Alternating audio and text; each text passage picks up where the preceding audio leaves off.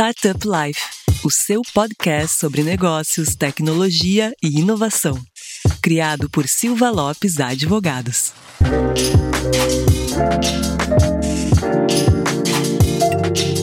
Fala galera, meu nome é Lion Lopes e está começando mais um Startup Life, o seu podcast sobre negócios, tecnologia e inovação.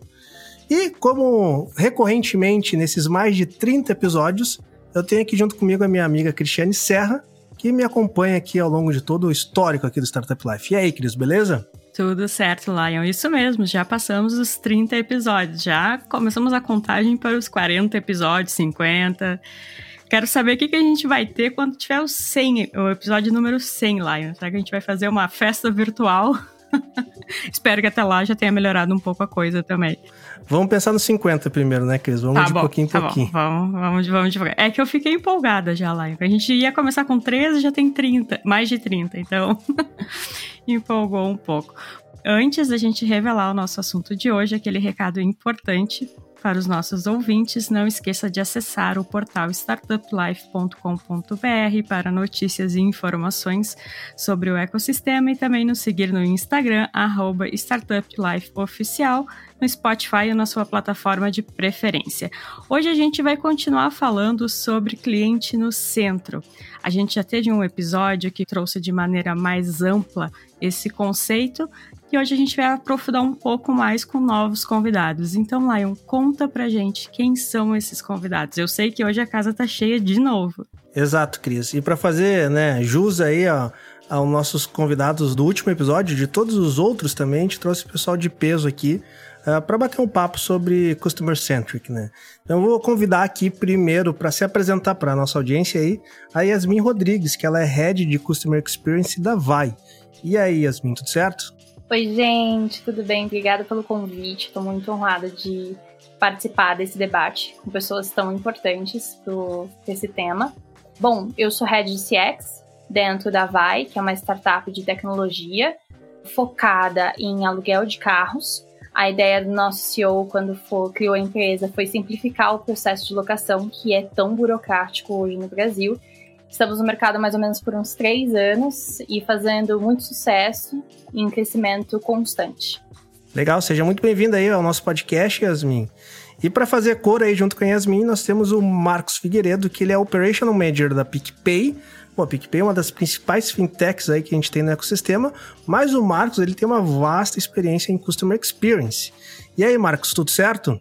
Oi, Lion, tudo bem, Cris? Prazer estar aqui com vocês, obrigado pelo convite. É, tenho um pouquinho de experiência em Customer Experience, sou engenheiro de produção por formação e caí no mundo de atendimento ali para me desenvolver como pessoas e ter um foco maior no cliente, acabei me apaixonando por essa área. E hoje eu estou com operações aqui no PicPay, que tem bastante viés também de Customer Experience e principalmente é uma empresa focada no cliente. E é isso, espero contribuir um pouco hoje com vocês, aprender um pouquinho com todo mundo. E novamente, obrigado pelo convite. Maravilha, Marcos. A gente que agradece a disponibilidade. E para fechar a nossa trinca de convidados aqui, nós temos o Otávio Lunardi, que ele é coordenador de Customer Success da DOC também, que é outra fintech aí que está dando o que falar no mercado. E aí, Otávio, beleza? E aí, eu, Cris, pessoal. Boa noite, bom dia, boa tarde, não sei o horário que, a galera vai estar escutando. É, tenho 26 anos, sou engenheiro de formação também e Espero agregar bastante esse papo sobre experiência do cliente. Trabalho com isso desde que comecei a trabalhar, entrei como STAG, né, numa área de sucesso de clientes, e atuo hoje como coordenador de CS e suporte na, na DOC.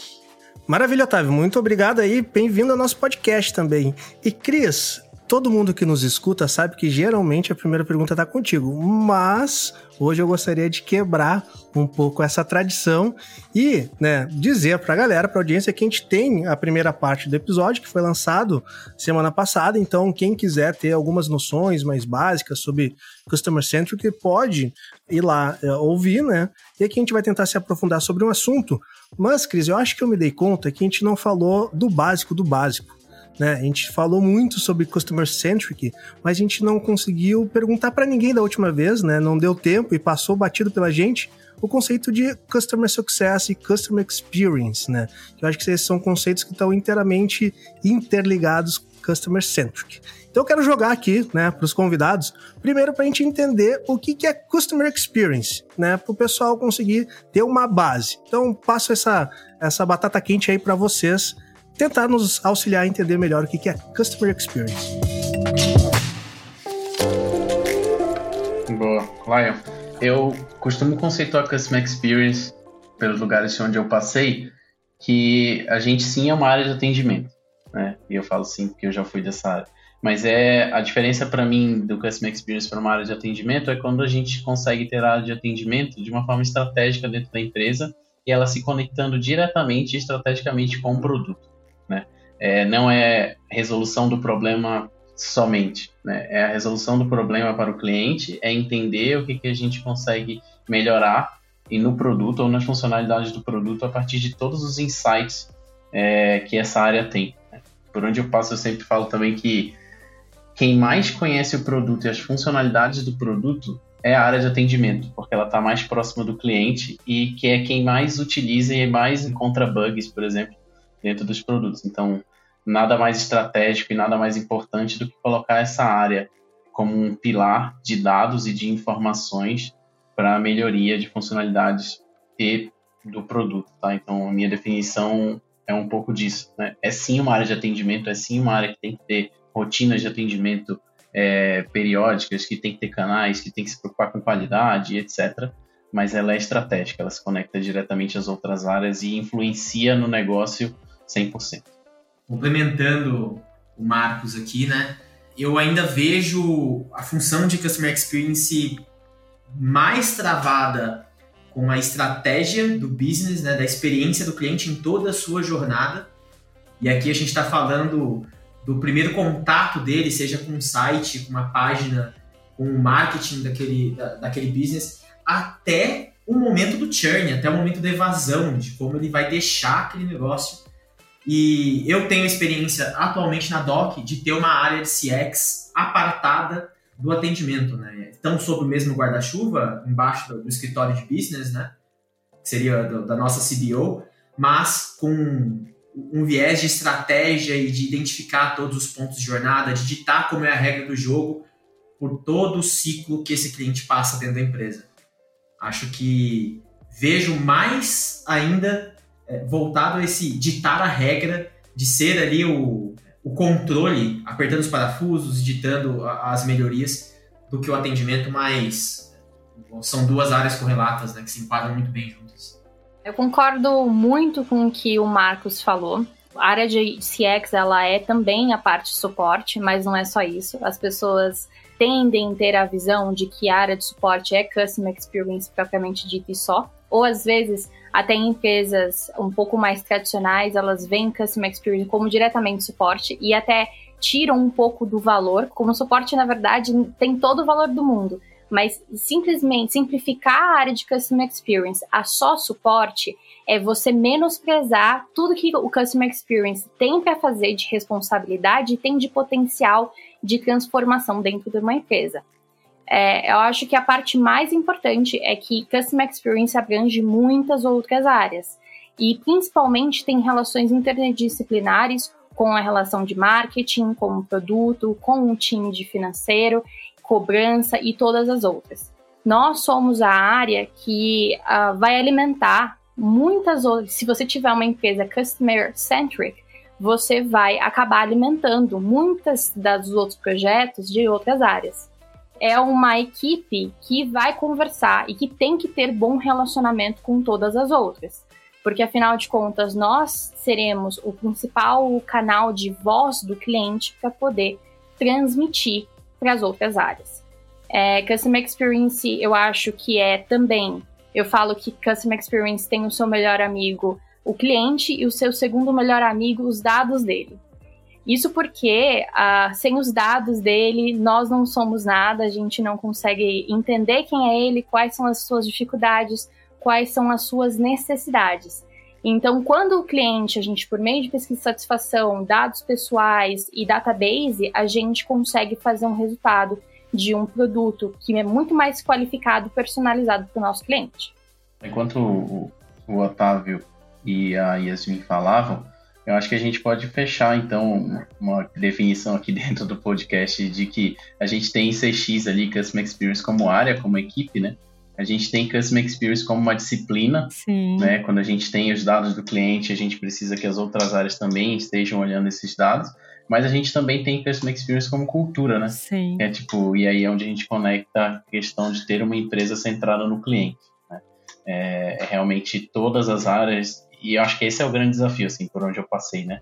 É você conseguir criar essa cultura Customer Experience, é disseminar isso, é fazer com que a importância do cliente não esteja só na área de CX, só na área é, de suporte, só na área de CS, mas em si, em todas as áreas da empresa. Com certeza, esse é um dos principais desafios. E logo mais adiante eu tenho uma perguntinha sobre isso.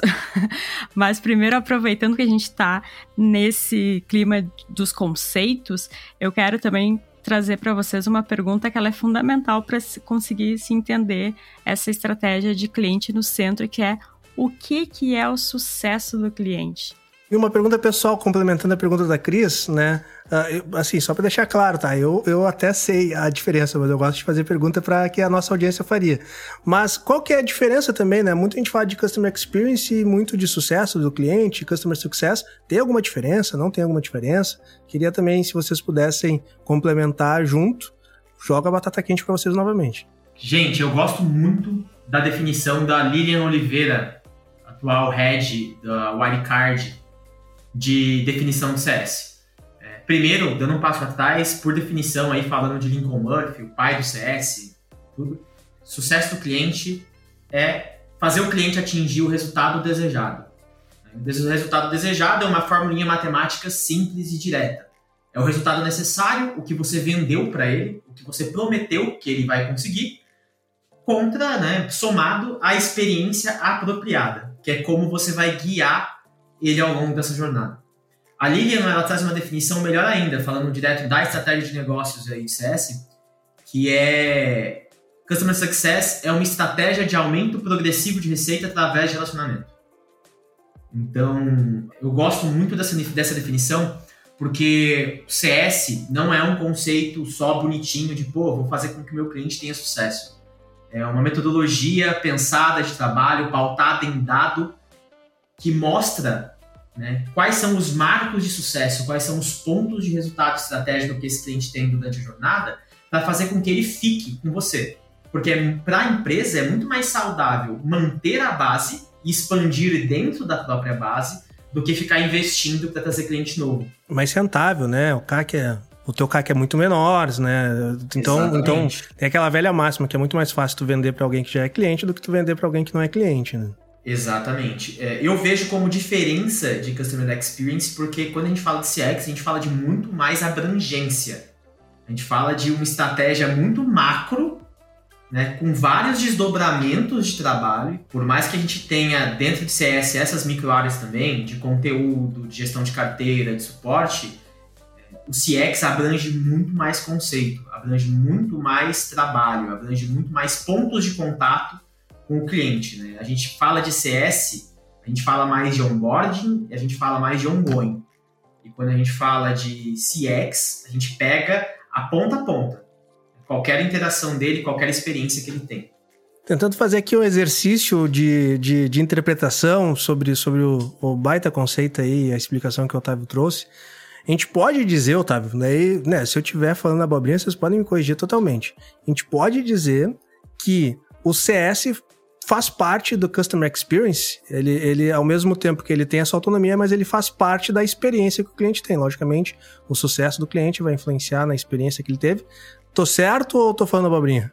Olha, para mim você tá absolutamente certo. Pode ter alguém que discorde aí dessa, dessa interpretação, mas é, com certeza é uma área é uma área componente na experiência do cliente. Tudo que interage com o cliente vai fazer parte do, do, do Customer Experience, né? seja como cultura, seja como área, seja como disciplina. Perfeito. Então, né, tô fazendo um, um tema de casa aqui bem, né? Tô anotando certinho. Eu queria aproveitar aqui que a gente tem um, um time aqui no, no, nosso podcast bem diverso em questão de, de modelos de negócio aqui. Bom, pelo meu conhecimento, né, aqui de, de outsider de, das três empresas, né, eu identifico, né, que a gente pode dizer que o Vai seria uma empresa que tem um modelo de negócio talvez mais B2C, né, e daí, Yasmin, me corrige se, se eu estiver falando abobrinha ou não. O PicPay também uh, tem esse, esse viés de também ser uma, um modelo de negócio mais B2C, mas já a DOC tem um modelo de negócio mais B2B, né? E daí acredito que seja isso. E daí eu tenho certeza, né, que a forma de tu interagir com o cliente nesses modelos de negócio são, são bem diversas, né? E daí eu queria aproveitar, já que a gente tem esses dois modelos de negócio aqui na mesa, de tentar entender assim como que vocês enxergam esses diferenciais, né, de ter um cliente consumidor, né, público em geral, uh, como ponto de relacionamento e ter um outro cliente que é um business ali como ponto de relacionamento. Tem alguma diferença? Não, na prática é a mesma coisa. Queria entender isso do lado de vocês também. Bom, a diferença principal que eu vejo é a forma como as equipes estão estruturadas e principalmente o objetivo daquele time. Então, se a gente eu vejo uma cartela de clientes numa empresa B2C, basicamente pelo ticket médio que ela, aquela empresa, aquela, aquele cliente que você tem. Já numa empresa B2C como a nossa, fica muito mais difícil, porque, por exemplo, na Vai, a gente só tem dois modelos de carro e o ticket médio entre eles é muito parecido. Então já não daria para fazer essa mesma estruturação que uma empresa B2B tem ou até mesmo por tempo de contrato, ou por, né, esse tipo de coisa, ele é muito relativo. Então, a nossa estruturação do que seria Customer Success ou Customer Experience em relação aos clientes, ela é diferenciada. É, começa, então, pela estruturação. A segunda parte é o objetivo. Então, a, óbvio, todos eles querem que o nosso cliente fique mais tempo na base, que ele esteja satisfeito, que tenha uma nota de NPS, de CSAT ou C alta, né? Então a gente, obviamente, são esses objetivos em comum. Mas numa empresa B2C, o relacionamento com o cliente ele é muito mais pessoal. É, a gente está falando de pessoas físicas, pelo menos na Vai, a gente está falando de um motorista de aplicativo, que é a nossa persona mais comum. E a gente tem ele como um cliente que utiliza o carro como ferramenta de trabalho mas é uma questão de necessidade de por causa de uma renda. Então ele trata aquele assunto como um assunto pessoal, diferente do que seria um cliente uh, ah, B2B, né? Uh, que você está falando com um representante de uma empresa e não como uma pessoa física propriamente dita. E eu acho que essa necessidade, essa relação de pessoa física para jurídica, ela traz as suas próprias necessidades. Ela traz um estilo de comunicação com o cliente que é mais pessoal, que é mais direto, que é mais informal às vezes, para que o cliente consiga ter uma boa experiência e comunicação com a empresa. Perfeito, muito bom. Marcos, e aí do, do lado do PicPay, vocês enxergam também mais ou menos nesse sentido, já que vocês são também um, né, um outro modelo de negócio B2C também? Boa. É, Lion, até posso comentar para você que a gente não existe sem o B2B, né? É, claro. Como meio de pagamento, a gente também dúvida. tem é, o que a gente chama aqui de vários lojistas que aceitam a ponta de pagamento do PicPay. A gente tem e-commerce que usam o PicPay como método de checkout. A gente tem parceiros, enfim, tem uma série de clientes ali B2B também. Então, acredito que o nosso modelo ele seja híbrido aí. A gente tem as duas frentes, tá? Mas a gente Perfeito. segmenta, assim, aqui internamente. E aí, queria acrescentar alguns pontos aqui, né? acho que no relacionamento B2C, e aí não só falando aqui do PicPay, mas a minha experiência um pouco pelos lugares onde eu passei, ele é realmente, como, como a Yasmin falou, uma relação ainda mais pessoal, né? E dependendo do segmento que você está, e aí não colocaria só a diferença entre B2C e B2B, mas segmento, por exemplo, financeiro, né? Um segmento de food delivery, é, você tem uma criticidade maior na prestação do seu serviço, cara. Então, a partir do momento que você, é, você pede uma pizza às 10 horas da noite e a tua pizza não chega num domingo, é, você com certeza está com fome e a tua experiência vai ser muito pior se você tiver 10 minutos de atraso. Né? Então, não somente olhar o B2C e o B2B, mas o segmento que a empresa também está, eu colocaria isso como um fator primordial para você entender as diferenças e estruturar sua área, estruturar a cultura da área, entender processos, etc. Né? É, olhando um pouco para B2C. E aí, quando a gente fala de B2B, que aí eu passo a palavra depois para o Otávio, que é 100% B2B, é, tem sim essa diferença. Eu acho que vem muito também dos canais de atendimento, a proximidade que você tem, a segmentação de clientes, né? Ela é diferente quando você tem B2B, você consegue segmentar o cliente e entender um pouco mais é, cada cliente com as suas respectivas necessidades, né? Quando você tem o B2C, é, para mim, né, a minha visão é que se torna um pouco diferente a segmentação do ponto de vista de ticket médio, né? Então, tem essas, essas particularidades aí do B2B. E o que geralmente a gente percebe é que, cara, você tem clientes que vão trazer um retorno maior para a companhia, você obrigatoriamente tem que ter um atendimento mais personalizado, é que você vai ter é, canais e, e estruturas mais próximas deles, enfim para conseguir atender o volume e o tamanho da complexidade de operações que ele tem com um B2B. E aí, se você tem, digamos assim, um canal mais é, embalde de entrada de, de clientes, um canal é, onde o ticket médio desse cliente é menor, você consegue ter um atendimento menos personalizado, né? E consegue utilizar um pouco mais de ferramentas tecnológicas, algumas coisas de, de dentro dos canais de atendimento e até processos mais automatizados, tá? Então acho que é um pouco disso a minha visão sobre essa diferenciação ali do, do, do B2C e B2B. E também queria acrescentar essa parte de, do segmento que a empresa está atuando. Acho que faz uma grande diferença também aí. Uma pergunta adicional, Marcos, antes de passar para o Otávio aqui. Acredito que sim, tá? Uh, mas os times de, de, de atendimento são segregados para o B2C e para o B2B. Acredito que sim, né? É, é, é o mais lógico. Sim, sim, se eu não deixei claro, sim, são segregados, porque tem grandes diferenças e diferenças significativas. É, o meu raciocínio era para ser esse, talvez eu não tenha me expressado tão bem, mas sim. Ou eu que não entendi também, né? Talvez possa ter sido a segunda parte. Mas, Otávio, agora tu aqui, a gente passou do modelo B2C para o modelo B2B2C, agora para um modelo completamente B2B. E daí eu acho que o pessoal, se não entendeu, né, daí a culpa é do pessoal, não é dos convidados. Então, Otávio, e aí, cara, qual que é esse esse último ponto aí de, de B2B aí? O que, que tu pode nos ajudar? Cara, é, eu acho que tem uma linha muito tênue nessas estratégias, de acordo com o business que a gente está. Trazendo a experiência da Gumer, tá? A Gumer, como food tech, eu tratava com donos de restaurante. E aí eu tratava com uma gama de donos de restaurante gigante. Eu tinha. A gente tem aquela clássica divisão para todo business, né? Do, da cauda longa, do middle business e do key account, né, aquela curvinha que você vê onde está a concentração. E quando a gente fala do food tech, a gente tem uma grande quantidade de pessoas na cauda longa, como small business. A gente tem uma parcela ali maior concentrada no middle, né, restaurantes mais famosos aqui em São Paulo, por exemplo, sei lá, o Pezão, que é muito famoso no interior de São Paulo, é, Guacamole no Sul, que é uma rede de restaurantes mexicanos. Pedi, pedi ontem guacamole aqui em casa. uma é fera, adoro eles. Trabalhei com eles também nesses quatro anos que eu, que eu estive na Google. Então você tem essas contas maiores, restaurantes maiores, né? E aí você tem as grandes contas, né? Vamos falar aqui Madeira, Outback, que são grandes redes. E você tem grandes diferenças de estratégia de trabalho. Na Gumer, sendo bem sincero, a qualidade do atendimento para os donos de restaurante era, é, assim, buscar o Nubank, buscar aquele exemplo de B2C de fato, porque é como eles gostam de, de ser tratados, independente de CPJ.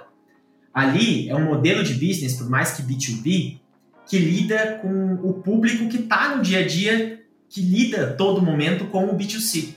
Então você tem ali um dono de restaurante que ele tem a Netflix dele, ele tem, ele tem o PicPay, ele aluga um carro, ele faz todos os serviços dele do cotidiano e os fornecedores dele tratam ele como um consumidor.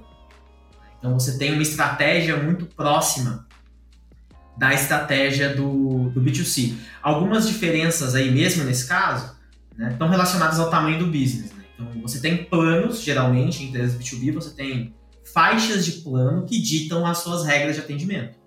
Então, geralmente, você tem um plano freemium, você não consegue colocar uma equipe de profissionais de suporte ou uma equipe de profissionais de, de, de CS ou de atendimento especializado para atender um freemium. E a gente está falando muito de self-service, né?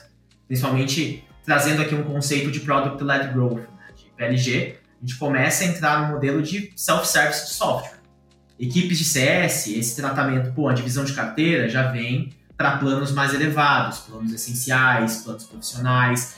O CS, de fato, na grande maioria do B2B, ele é dedicado ao enterprise. A gente está falando de grandes corporações. Então, é, o pessoal que está aí, as startups, né, eu vou dar alguns exemplos aqui. Se a startup de vocês ela tem um software com front-end, ela tem um onboarding com front-end, vocês podem pesquisar aí no Google depois o Camillion. Camillion é um dos melhores softwares de self-onboarding do mundo. Você consegue contratar o Camillion em um plano e você não vai ter um CS para você trabalhar. É totalmente self-service. A partir do momento que você vira um plano enterprise, você vai ter um atendimento especializado, você vai ter uma pessoa totalmente dedicada ao seu business. Então eu acho que essa é a principal diferença do B2B. Quando eu venho para o mundo da DOC, a gente já está falando de clientes mais corporação. Então aí sim a diferença é ainda mais nítida. Né? Porque eu tenho sim uma divisão em atendimento também pautada ali em small, middle e, e big corp, e a gente está falando aqui de não de priorização em atendimento de chamado, isso não, chamado e suporte é sempre mesmo nível, tá? Não, não tem como. Mas você tem ali uma facilidade de conversa, porque você tem um gerente, um partner manager ou um CSM é, dedicado para essas corporações maiores, né? Você tem uma equipe menos cliente por cabeça. Esse, esse seria, seria o ponto. Você tem uma conta que o Lincoln Murphy traz que é de 1 milhão de ARR por CSM. Isso varia bastante do business, tá? Mas ele trazia esse exemplo aí de 1 milhão de ARR por CSM. E quando mais dinheiro um cliente traz para a empresa, geralmente ela vai ter uma pessoa dedicada a isso. Você vai ter casos de uma pessoa cuidando de uma conta. Pô, muito bacana, Otávio. Eu acho que isso daí ajudou bastante o pessoal entender, assim, as diferenciações. E agora uma pergunta pessoal, tá? Eu, eu brinco aqui, já falei em alguns episódios, que isso daqui foi a maior sacada que a gente já teve, porque é a forma mais barata de a gente receber consultoria especializada, né? Então... a gente convida o pessoal, tira todas as nossas dúvidas, recebe uma baita consultoria e, e, a gente fica na faixa. Mas, uh, brinca, brincadeiras à parte, eu queria tirar uma dúvida aí com, com todo mundo, mas com o Otávio e com o Marcos, talvez, que estão mais relacionados ao, ao B2B também. Cara, como que vocês fazem para conseguir quantificar, né? Uh, ok, esse eu tenho um plano específico, XYZ, que vai ter um tipo de suporte, e quanto que isso me custa? Como que vocês acabam pensando um pouco nessa conta? Porque, como tu disse, né, tem para alguns tipos de planos, tem uma dedicação um pouco mais uh, destacada, de eventualmente um cara atender somente um cliente.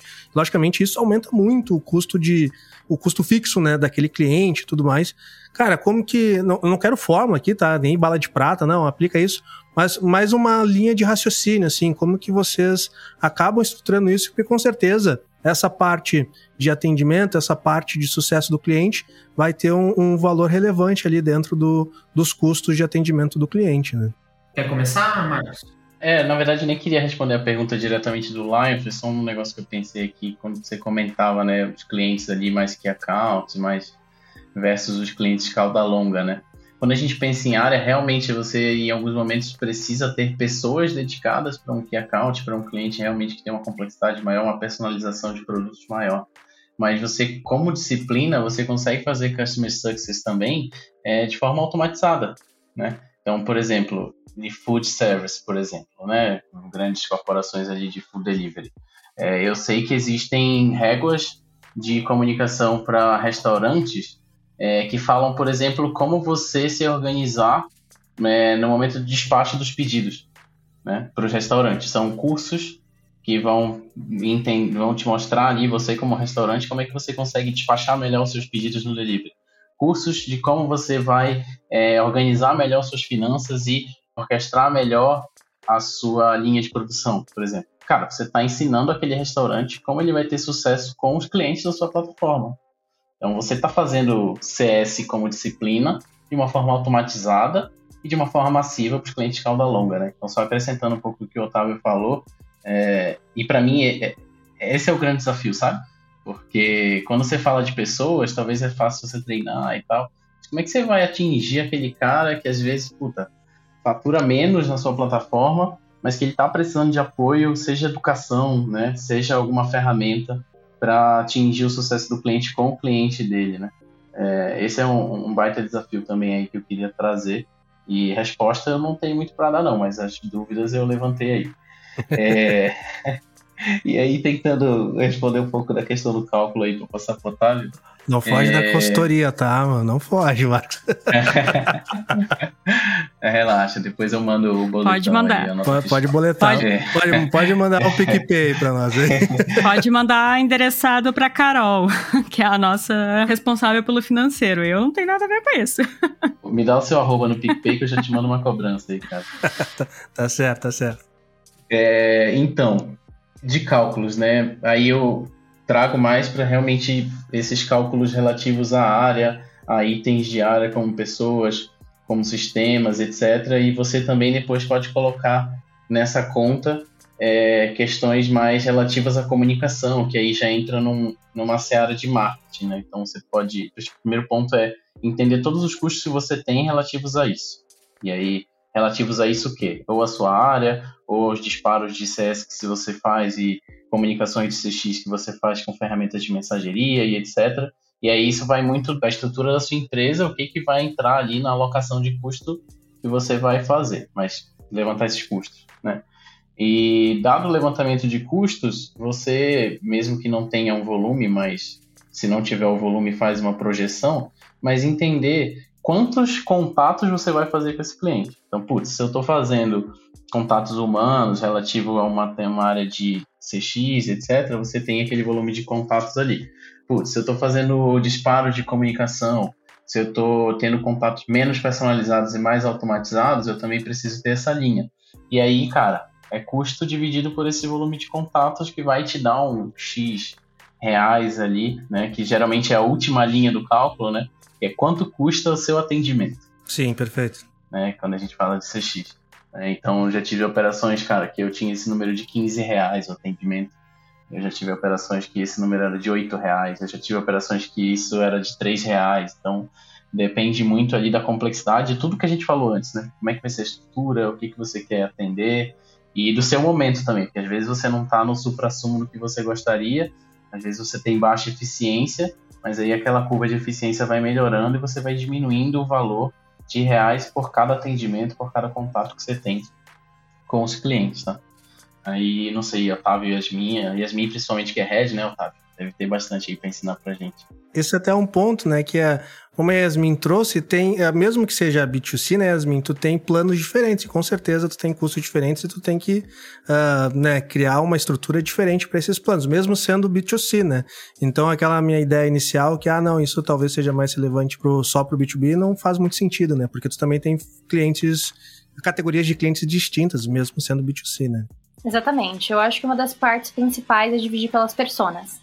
Eu acho que dentro de um negócio B2C, ou pelo menos dentro da Vai, era muito mais fácil na nossa visão estratégica dividir por personas. É claro que a gente tem a majoritariamente um tipo de persona, e é nele que às vezes a gente acaba focando um pouco mais, porque é ele que vai trazer rentabilidade. Como eu falei no início, é o motorista de aplicativo. A gente descobriu que ele é o nosso principal cliente, ele é o que dá mais volume. Então, é não que os outros sejam menos importantes, mas como se a gente está tratando de um cliente que está trazendo mais dinheiro para a empresa, às vezes ele acaba se tornando o nosso principal foco. Então, aí a gente entra na, na questão da estratégica do o, quais são as necessidades dessa persona. O que, que ele está sofrendo dificuldade? Por que, que ele chegou na minha empresa? Por que, que ele tem interesse nesse mercado? E a gente acaba descobrindo coisas. É, esse cliente não tem acesso aos grandes players de mercado de locação de carros, como Unidas, Localiza, porque é o cliente que está endividado, é o cliente que não tem acesso a um cartão de crédito, então, esse tipo de cliente exige um tipo de necessidade.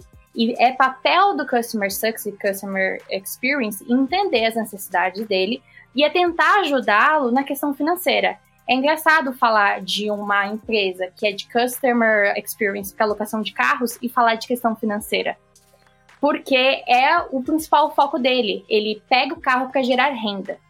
E, gerando renda, ele precisa ter disciplina financeira, ele precisa de educação financeira para conseguir se organizar, para poder pagar um aluguel do veículo e para conseguir pagar custos da Uber, né? Então, gasolina, higienização, esse tipo de coisa. Então, o cálculo de customer success, ele acaba acontecendo de um B2C de uma forma bem diferente. A gente faz por pessoa, né? Mas tem cada tipo de business vai aplicar do seu jeito, da forma que estiver mais, fizer mais sentido. Então, por exemplo, eu pego agentes mais seniors, agentes mais uh, do meu time que são mais especializados para tratar de clientes que são um pouco mais complexos de serem resolvidos. Por exemplo, a gente tem um tipo de persona que é o millennial, né? É o millennial que utiliza o carro porque ele acredita que o carro é, ele é muito mais barato de ser alugado do que possuir um carro, que essa foi uma das ideias principais de, da Vai Ter Nascido, em que o cliente aluga um carro porque vale mais a pena alugar um carro do que ter um carro aqui no Brasil. É muito custoso por causa de PVA, manutenção de carro que custa uma fortuna, então acaba valendo a pena. E agentes seniors acabam custando um pouco mais, mas tem um pouco mais de trato de falar com esse cliente e fazer ele entender que não, cara, vamos vamos fazer com que esse contrato dure mais tempo, porque olha, você já economizou tantos reais pelo fato de você não ter tido comprado um carro para você. O aluguel de carro ficou mais barato para você em tanto e você economizou tantos reais. Esse tipo de especialização acaba custando um pouco mais caro, mas você acaba trazendo isso para um, uma carteira de millennials que provavelmente vai utilizar o carro com uma educação financeira mais comportada. É, então, assim, depende muito de como a empresa está estruturada, mas na minha empresa B2C, da forma como ela está estruturada hoje, é muito difícil você conseguir fazer com que o seu negócio seja eficiente, ao tempo que você responda rápido, tenha uma experiência positiva e seja uma operação escalável. Porque a pior coisa para uma startup é fazer um call center, que é o que a gente não quer. Call center custa caro, normalmente é difícil de você é difícil de você regulamentar a experiência, a qualidade. Então é muito é, é um desafio gigantesco para qualquer startup que tenha uma carteira de clientes gigantesca na base dos milhares conseguir juntar todas essas coisas e mesmo assim ter uma operação escalável. E é aí que entra a parte da tecnologia que é super importante. Porque sem a tecnologia você não vai conseguir escalar. E tem que ser uma, uma tecnologia de qualidade. Porque o cliente, não adianta você colocar um chatbot para atender 10 mil pessoas se aquele chatbot não funciona. O cliente precisa ter experiência de personalização. O cliente precisa se sentir especial mesmo falando com um robô. E aí entra o desafio maior. Aproveitando esse gancho, então, de que tu falou da personalização, Yasmin, eu quero também te perguntar quais são as melhores estratégias, as melhores práticas para aplicar essa filosofia, essa cultura de customer centric. As melhores práticas. Eu acho que a primeira delas, como todo customer centric fala, é a empresa inteira precisa estar focada nisso. É, teve uma experiência muito positiva na empresa há uns tempos atrás, em que a gente estava percebendo que existiam muitos atritos entre as equipes. E nós precisávamos resolver esses atritos porque cada área da empresa estava focada num objetivo diferente. E não, não, normalmente não era incomum o cliente. Então, como que a gente foi resolver isso? Nós fizemos uma rotatividade de cargos. Todo mundo, do CEO até o cara do produto, às vezes até a moça do café, pegou o chat do aplicativo, sentou todo mundo e foi atender um pouquinho por dia o cliente. Cara, isso mudou completamente o mindset das pessoas. As pessoas ali entenderam por que, que o cliente estava reclamando de um botãozinho que não estava funcionando e por que, que a gente, o Customer Experience, falava tanto para o time de produto corrigir. E aí o time de produto, atendendo esse cliente, percebeu que uma coisa simples resolvia demais o problema do cliente. Então, você quer fazer Customer Centric? Coloca o CEO para atender. Coloca a pessoa que não está entendendo um pouco mais do, do cliente e coloca ele para atender o cliente. Ali você vai ter um exercício de empatia maravilhoso. É incrível como as coisas acabam mudando quando você enfrenta o problema de cara, né? Além das coisas, obviamente, de ter OKRs, ter métricas específicas em prol do cliente, então, mesmo o time financeiro, que obviamente sempre tem aumentar faturamento, diminuir custos, tem que ter uma métrica voltada para o cliente, senão isso não vai dar certo. treine sua equipe de Customer Success, Customer Experience, para fazer um exercício de empatia, para poder conversar com esse cliente da melhor forma como ele sente a necessidade, né? E principalmente, contrate pessoas que sejam obcecadas pelo cliente. Porque a captação de talentos do mercado também é super importante. Você não quer trabalhar numa empresa pela qual você não valoriza o cliente. Os talentos que estão trabalhando na frente, principalmente na linha de frente, precisam gostar de gente, precisam gostar de se comunicar com o cliente, tenham uma boa comunicação e que tenham uma skill impecável de empatia. E principalmente inteligência emocional, que é muito difícil. É muito difícil ter inteligência emocional nesse processo.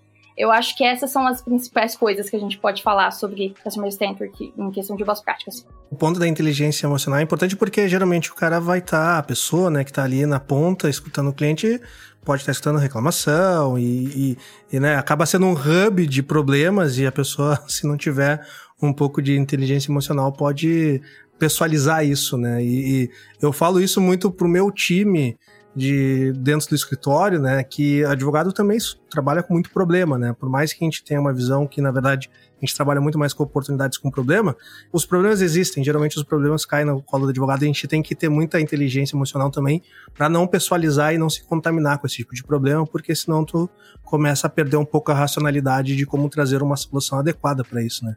É, achei, achei bacana que isso também é super importante para o time de atendimento. Eu só queria deixar uma dica para os nossos ouvintes que a gente tem um episódio especial sobre inteligência emocional. Então, depois de terminar de ouvir esse episódio, volta lá na nossa lista e ouça também esse episódio sobre inteligência emocional. Exatamente. E fazendo outro gancho aqui, jabá, em cima do jabá, a gente também, a, a Yasmin falou sobre métricas, sobre OKRs, a gente também tem episódios sobre NPS, a gente também tem episódios sobre métricas, então, né, dá uma, uma scrollada aí aonde tu tá escutando, seja na Apple, seja na Spotify, que eh, vocês vão ter mais essas informações. Mas acho que o Marcos queria falar uma coisinha, né, Marcos? É, na verdade, cara, concordo 100% com o que a Yasmin trouxe ali. Me vi em algumas falas que ela colocou, assim, sabe, de desafios que, que eu já vivi, assim. E queria acrescentar alguns pontos uh, que são complementares ao que ela trouxe, né? Acho que o primeiro deles é empoderar a linha de frente, né? Você precisa ter é, processos e recursos, e aí quando eu falo recursos, majoritariamente tecnologia, para que a primeira pessoa que esteja em contato com o cliente ela seja quem vai resolver aquele problema, né? Porque você consegue contratar essas pessoas, mas, puta, você contratou, você botou ela lá na linha de frente.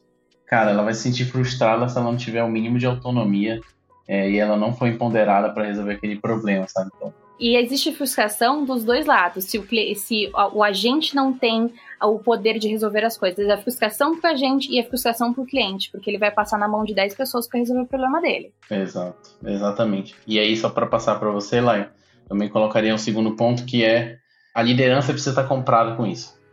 Ah, você pode conseguir fazer o, o movimento de tornar a sua empresa culturalmente mais centrada no cliente? Pode, mas vai ser muito, mas muito mais difícil se a liderança, a alta liderança não tiver comprada com isso. Né? Você tem que e aí assim, só de repente é uma dica. Eu começaria por quero fazer um projeto customer centric na minha empresa, eu começaria por convencer a liderança. Se eu for a liderança, beleza, cara, ótimo. Você já tem metade do caminho andado porque você já vai conseguir reverberar mais isso dentro da empresa, né? Por exemplo, o exemplo que a Yasmin citou, né? É, a gente, eu fiz isso por duas vezes em dois cenários que eu tive em empresas diferentes a gente apelidava de um ticket por funcionário. Uma vez por mês o funcionário vai lá, senta na cadeirinha e tava lá. A gente fez toda uma baia específica para o cara sentar. A gente fazia é, uma série de, de ações lúdicas com o cara sentava lá. Mas se a liderança dele não tiver comprometida, que ele vai ter que parar meia horinha no mês, é meia hora no mês, gente mas meia hora num mês para sentar ali e responder aquele ticket, entender a dor do cliente, não adianta, irmão. O cara não vai. Não vai porque ele tem uma série de outras prioridades. Então, a liderança é muito importante também. É, tá convencida, tá ciente de que para você tornar a empresa culturalmente centrada no cliente, isso precisa também estar tá comprado pela, pela liderança, pela alta liderança. É isso. Isso é uma frase que quem me conhece há bastante tempo sabe que eu falo bastante é que né, a palavra motiva, mas o exemplo arrasta, né? Então, acho que não só nessa em ser uma cultura customer-centric, mas em qualquer outra cultura que, que vai se implementar dentro de uma empresa, cara, a liderança tem que ter essa, essa força de exemplo, né, para ter essa cultura bem top-down mesmo de implementação. Eu acho que um, um ponto aqui para facilitar quem está querendo trazer essa estratégia é sempre importante levar para essa alta liderança, se você não for essa alta liderança, os números disso, tá? O quanto que economiza, o quanto que você tem de oportunidade de ganho, porque você está falando com, geralmente com o board, né? C-levels geralmente são pessoas que têm pouco tempo e que tem que pensar no, na saúde da empresa, né? Então tem que ser muito objetivo vender esse business case. Tem que trazer assim, cara, esse é o objetivo, a gente tem essa oportunidade de ganho, a gente vai ter essa retenção e a nossa melhora de crescimento pode chegar até nesse ponto. E isso vai trazer um gancho, né, com que o Marcos e Yasmin falaram para a gente sobre os custos, sobre a construção do custo, da estratégia, de como você quantifica esse profissional de CS de, de, de CX. É, o outro ponto aqui, para esses times, é um conceito além da inteligência emocional, que é comunicação não violenta. Aprender a se comunicar, galera, quem é profissional de atendimento, de CS, de suporte, de CX, saber se comunicar e saber ouvir, muito mais ouvir do que falar sobre o assunto, é a chave de ouro. Porque se você se comunica de forma violenta, ou se você escuta de forma violenta o que a outra parte está falando, você já começou errado esse relacionamento. Né? O cliente vai bater em você sim. Vai bater em você sim, porque ele pode ter acordado de mau humor, ele pode estar com dor de cabeça, ele pode ter brigado com, com a esposa, com o namorado, com quem com a mãe, e ele vai descontar em você, porque você é a pessoa que está do outro lado da linha, você é a pessoa que está do outro lado da tela. Vai sobrar para você. E aí cabe a você, como profissional disso, ouvir e falar: hum, tem um sentimento dele aí que não tem nada a ver comigo. Ou isso que eu estou atendendo dele, esta dor dele, gera nele este sentimento, essa necessidade não atendida. Então eu vou tentar pedir as coisas com mais clareza, vou tentar conversar com ele com mais acolhimento e empatia. Eu queria ouvir também do teu lado como que quais são as dicas que tu dá aí, né? Tanto a Yasmin como o Marcos trouxeram a importância, né, da liderança, tá super engajada nisso. Queria ver se tu tem alguma outra dica também de como ter um engajamento maior do time para essa cultura de customer centric, né? Geralmente, gente, uma coisa que a gente fazia na Gumer era chamar atenção. A gente se, se chamava, né, atenção entre o time e chamava a atenção de outras pessoas quando a gente falava mal de um cliente. É, o time que atende o cliente falar mal do cliente passa uma mensagem bem errada. E acontece, tá? Não, não se julguem também por isso. Eu já fiz isso algumas vezes, várias, na verdade, porque a gente é ser humano, a gente estoura, né? Tem momentos que cutuca ali, o cara pega numa dor sua, mas é sempre bom se corrigir. Porque isso, é como você disse, o exemplo arrasta. Então, para você passar o exemplo para outra equipe, a sua equipe tem que estar tá totalmente engajada nisso. Sobre engajamento de times de atendimento, a gente tem que falar muito sobre diversidade aqui, tá? Eu tive dois cenários no meu, no, na, falando de Boomer ali também novamente, eu tive dois cenários. Eu tive um cenário que eu tinha três engenheiros na minha equipe e depois eu tive um cenário com um publicitário, com uma pessoa de educação ambiental, com gente de suporte mesmo, de ADS, a diversidade faz com que você escute melhor o que esse cliente quer dizer. Consequentemente, isso gera mais engajamento no time, mais acolhimento para o time. E para a liderança, tá? Ser uma liderança de atendimento, ser uma liderança de Customer Experience ou de CS, é ser uma liderança muito acolhedora. Focada em resultados, sim, mas que tem escuta ativa. Escuta mais do que fala em muitos momentos, porque você está lidando com uma pessoa que está apanhando e aí, falando de suporte, quando você tem um suporte, a pessoa que, te, que responde para você, ela tá apanhando todo dia, toda hora. Ela pode ter acabado de tomar uma porrada, você vai ter que dar um feedback para ela no one on one. Então, existe muito esse gestão de pessoas na veia, tá? E sempre levar para a equipe ou levar para os C-levels essas dores. Mostrar o quanto que você está fazendo a galera ganhar, mas, tipo, ó, o quanto que a empresa está ganhando com as nossas estratégias de retenção quanto que a gente está conseguindo trazer de budget, quanto que a gente está conseguindo trazer de receita, quanto de churn a gente está evitando. Esses números eles são importantes. A saúde do cliente, o CSAT transacional de atendimento são, são, é indicador importante. A taxa de uso dos seus dispositivos ou do seu aplicativo é uma informação importante. O impacto da sua equipe de experiência e de atendimento na grana. Porra, um, por exemplo, né? Se você tem um churn de menos de 1% e você expande mais de 1% na base, você está fazendo a empresa crescer exponencial. Só que o quanto que isso está impactando a saúde da sua equipe? Então isso é o ponto. É, cara, ó, beleza, meu time atende 40 conversas em chat por dia. Não estou falando do meu time, tá? Eu tô dando um exemplo. 40 conversas em chat por dia, isso é saudável? A galera tá com dor no pulso de tanto digitar? É, esse capacity foi bem calculado? Será que não é 20? Você está exigindo o dobro dessa pessoa? Porque time bom é time que é retido também na equipe, né? A gente tem que falar que engajamento acontece quando você tem uma cultura forte que motiva e que mantém a equipe ali. Se você tem uma alta rotatividade no seu time, principalmente em times de atendimento, suporte, CS e CX, é porque alguma coisa não está muito legal aí nesse cotidiano. Perfeito, excelente mesmo queria fazer. A gente já tá chegando quase no final aqui do nosso podcast, então a gente não quer segurar vocês muito ainda. Eu acho que a gente vai partir pro, pros finalmente. E eu vou roubar uma perguntinha aqui que a Cris tinha anotado para ela, tá? Mas eu quero, quero roubar pode pra roubar, essa perguntinha. Pode roubar. Você já roubou a primeira pergunta, agora eu deixo tu roubar essa pergunta também. Mas eu queria fazer uma pergunta que a gente sempre gosta de, de fechar o nosso podcast aqui com alguma, algum insight mais, mais matador, assim. A gente sabe que não, não existe bala de prata e nem nada, mas que seja realmente um compilado, assim, de, de dicas e sugestões que a galera uh, trazem, né? Então, eu queria perguntar, jogar aí para vocês, no final, assim, se vocês pudessem na, dar um, um, um tweet de dicas, assim, para uma empresa conseguir gerar uma experiência matadora, quais seriam os principais pontos aí que vocês uh, deixariam de, de sugestão para a galera.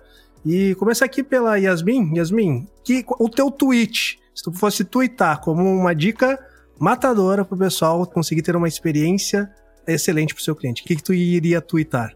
Na minha experiência, anotem aí.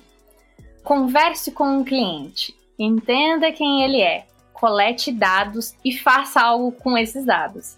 Você vai precisar entender quem é esse cliente para poder fazer uma ação com ele. É, e o cliente espera que você faça alguma coisa com ele quando ele te dá um feedback. Então não deixa essas informações no limbo. Trabalhe com elas. É, engaje o seu time, contrate pessoas com skills específicas de empatia, inteligência emocional, porque ele vai tomar pancada e ele precisa estar preparado para isso. Tenha lideranças humanas que sejam focadas em metas, mas tenham lideranças que saibam ouvir, né? Que saibam é, entender que o cliente e o seu agente, o seu funcionário, também é uma pessoa passível de emoções. E explore principalmente os canais de comunicação em que o cliente vai te trazer esse feedback.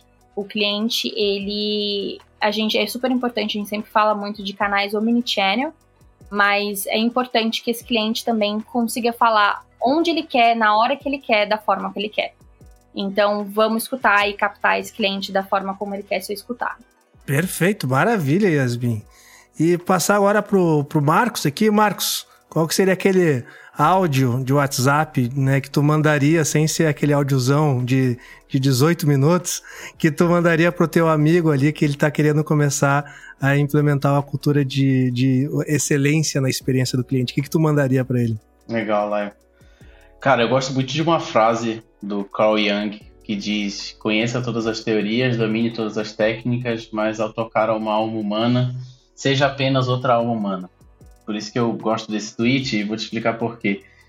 CX, CS, cultura, cultura centrada no cliente, no final, cara, é uma relação de humano para humano. Perfeito. Então, por mais que o cara lá da linha de frente ele esteja como um para-choque de problemas, a sua liderança precisa ser empática, precisa ser um ser humano olhando para outro ser humano, porque no final do dia é aquele cara que está cuidando do cliente da empresa.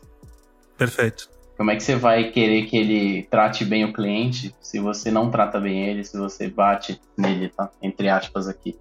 É, então eu deixaria essa visão, também uma visão de um engenheiro que aprendeu a ser mais humano dentro de uma área de CX, dentro de uma área de CS. Tá? Então, eu aprendi e aprendo todos os dias a ser um pouquinho mais é, menos 0 ou 1, um, digamos assim, né? É, que a engenharia nos traz isso e nos coloca isso na mente. E deixaria essa mensagem aí, que a gente consiga ter relações mais humanas e empáticas porque no final do dia é isso que a gente quer com o CX, com o CS e com qualquer tipo de contato com o cliente. Perfeito, excelente mesmo, Marcos. E por fim aí, Otávio, né, se tu fosse fazer um stories aí, dois stories, tá? Falando sobre né, ter né, de dica de uma excelente experiência para o cliente. Quais seriam os stories que tu falaria? Antes dos stories, eu falaria, eu, te, eu pediria três stories, tá? Tá, então três. Um para falar que áudio de WhatsApp tem limite de um minuto, pessoal. Regra do um minuto, pelo amor de Deus.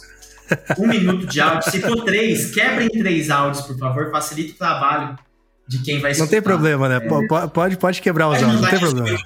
Pode mandar áudio 18, desde que sejam 18 áudios de um minuto e não um áudio de 18 minutos. Porque senão a gente não consegue pausar, pegar uma água, né? Xingar um pouco. Mas brincadeiras à parte, vamos agora que interessa. É, são quatro pontos, gente. Primeiro, pessoas, né? Cuide dos seus, é, olhe para os seus, capacite os seus, treine os seus para que eles. E, e tenha uma equipe multidisciplinar diversa.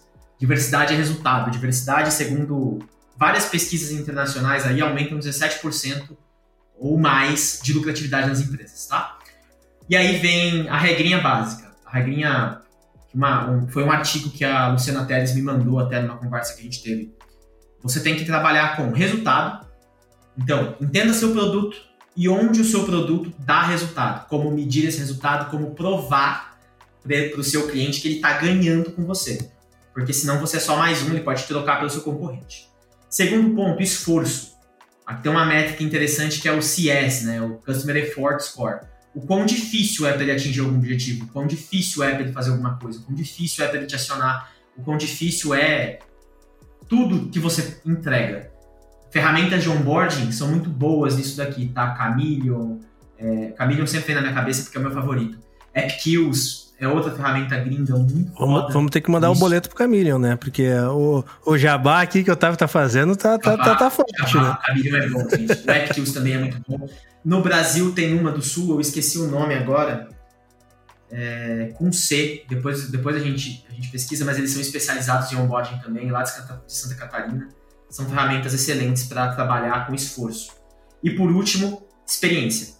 Né? Então, comunicação não violenta é de lei esse tipo de conteúdo. Aprender a comunicar, aprender a falar, níveis de automação, metodologia de contato, índices da qualidade desse contato e quantidade desse contato. Então a gente está falando de modelo tech touch, high touch, mid touch, como que você vai interagir. Então esse pilarzinho esse tripé, né, é, ele é essencial para uma operação de, de, sucesso de cliente e de, de experiência. Maravilha! Então, com esse stories aí, chegamos ao final da, das dicas, né? E aqui, abrir já para agradecer muito aqui todos os convidados, Yasmin, Marcos, Otávio. Foi um prazer conhecer vocês, foi uma satisfação bater esse papo foi uma excelente consultoria para mim, tá? Depois vocês podem pedir pro, pro Marcos uh, enviar um, um, uma cobrança no meu PicPay aí, tá? Depois ele, ele explita aí para vocês sem problema nenhum. Mas muito obrigado mesmo. Queria convidar aqui a Yasmin para dar o seu os seus recadinhos finais, quem quiser conhecer um pouco mais da Vai, quem quiser conhecer um, se é, né, tiver um contato com a Yasmin para entender um pouco mais sobre o assunto também, deixa os teus recadinhos finais aí, Yasmin, e os teus pontos de contatos da Vai, ou o seu, se tu estiver produzindo conteúdo sobre essa área também, fica à vontade aí, tá contigo, Yasmin. Muito obrigado. Gente, quem quiser me procurar no LinkedIn ou então pelo meu e-mail, fica à vontade.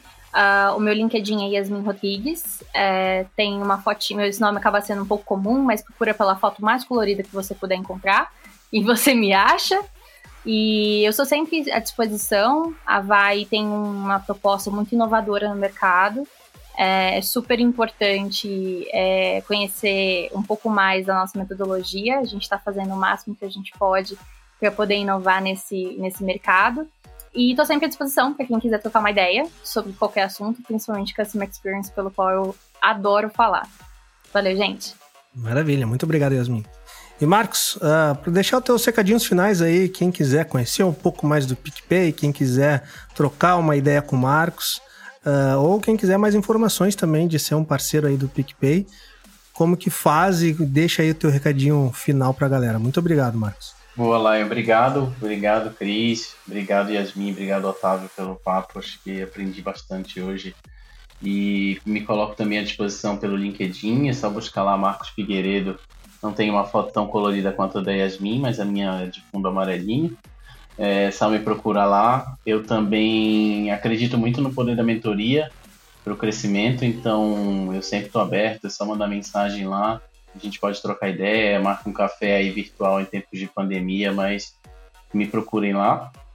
E quem quiser também saber um pouco mais sobre o PicPay também pode mandar mensagem, tanto B2B quanto B2C. Estou sempre à disposição. Obrigado novamente pela oportunidade. Espero é, que a galera tenha gostado, que o papo tenha sido bem legal e fico à disposição. Valeu mesmo. Maravilha, muito obrigado, Marcos. E por fim aí, né, por último, mas não menos importante, Otávio, cara, deixa teus recadinhos finais aí. Quem quiser conhecer um pouco mais da DOC, Inclusive, eu tenho um conhecido que, que, que tá trabalhando na DOC recentemente, depois aqui em off vou, vou perguntar se tu conhece.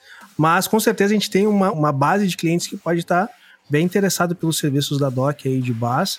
Então, né, quem quiser ter mais informação da DOC, quem quiser entrar em contato com o Otávio, uh, o que, que tu indica aí qual é o melhor canal para entrar em contato com vocês, Otávio? Boa. Quem quiser conhecer mais sobre a DOC, né, só entrar no nosso site lá, doc.tech beleza? Vai saber mais sobre os serviços de base, de FAS, tudo que a Doc tem para oferecer. Quem quiser conversar comigo, só me chamar no LinkedIn, é Otávio Gianotti.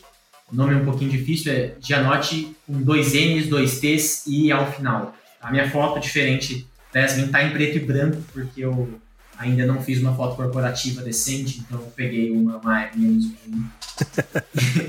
e coloquei lá, tá? É, meu recadinho final é regra de um minuto de novo, gente. Áudio, por favor. Um minuto de áudio. Levem isso para a vida de vocês, vocês vão fazer muitas pessoas felizes, tá? Obrigado pela oportunidade, pessoal. Foi excelente e estou disponível quem quiser bater um papo sobre CS, sobre suporte, sobre que desejar aí, quiser chamar no LinkedIn. Tamo junto. Maravilha, Otávio. Muito obrigado aqui, né? Para quem quem tá só nos ouvindo, não sabe que o Otávio fez a sua despedida com, com, com o seu mascote, a sua mascote. Qual é o nome dela mesmo, Otávio? Berenice. Berenice. Essa daí tem, é, tem, que, tem que ser o cliente mais bem tratado, né, Otávio? Com certeza. Minha rainhazinha de casa. Maravilha. Muito obrigado, Otávio. Cris, vamos chegando aqui mais ao final, né, desse, desse alto astral aqui, é mais um final do nosso, de mais um podcast aqui do Startup Life. Tenho certeza aqui que nós nos ouviremos no próximo episódio. Então, Cris, tchau e nos ouvimos no próximo episódio. Até lá!